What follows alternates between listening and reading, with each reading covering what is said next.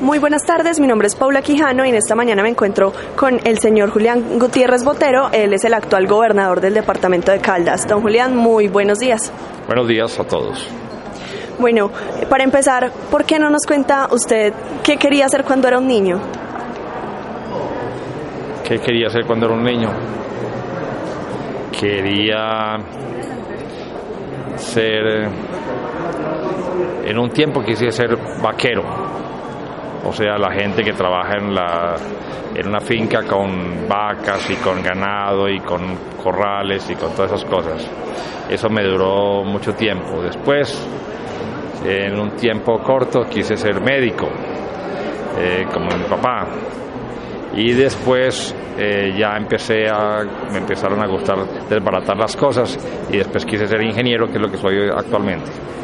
Bueno, eh, cuando usted empezó a estudiar ingeniería mecánica, ¿usted se imaginó que terminaría sentado como gobernador de Caldas?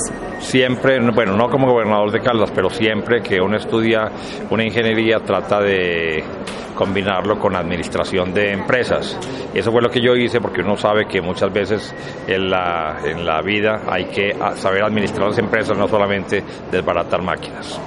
Bueno, cuando usted estaba acá en Manizales, porque eh, ubico a quienes nos escuchan, estudió en Estados Unidos, ¿a usted se le presentaron las oportunidades de ser concejal y, alcalde de Manizales o fue algo que usted se le metió en la cabeza y empezó a buscar para llegar a tenerlo? No, esa, esa parte de política sí se me presentó de pronto. Es una, estaba yo dedicado totalmente a mis actividades privadas y me llamaron los amigos a ofrecerme la posibilidad de ser alcalde de Manizales.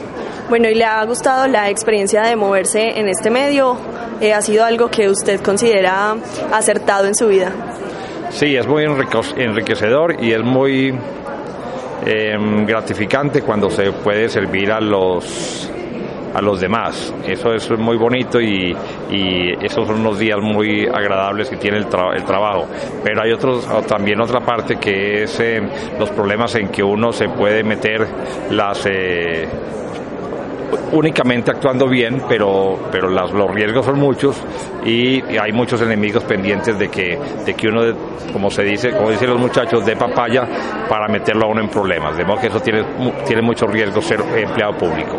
Bueno, para cuando usted termine este periodo en la gobernación, ¿tiene alguna meta de llegar a ocupar otro cargo público o piensa quedarse únicamente con la empresa privada? Me voy a ir a contemplar mis nietos. Lo tengo muy claro.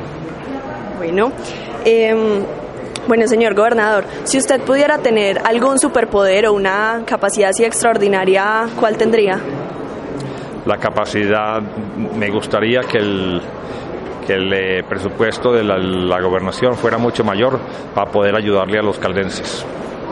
Bueno, ¿y le gustaría que alguien, o sea, que todas las personas tuvieran como acceso a, a estas capacidades o que fueran solo pocas personas? Me gustaría, primero que todo, que, los, que la gente de Caldas, todos los muchachos caldenses tengan acceso a una buena educación, una educación de calidad, porque con eso se le mejora la calidad de vida a todos ellos. Bueno, ¿usted qué considera que es más importante? ¿Tener, ¿Estudiar mucho y tener muchos conocimientos o saber utilizar lo poquito que se sepa? Es mucho, es, bueno, las dos son importantes, pero hay gente que no le gusta sino estudiar, estudiar, estudiar, es muy respetable. Yo creo que uno tiene que combinar los dos, tiene que ser práctico y tiene que, tiene que utilizar los conocimientos que uno adquiere en beneficio de la demás gente.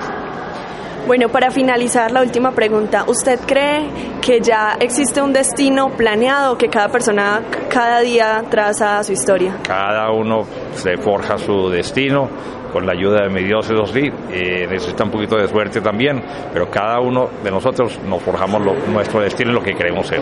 Bueno, señor gobernador, muchísimas gracias. A usted muchas gracias.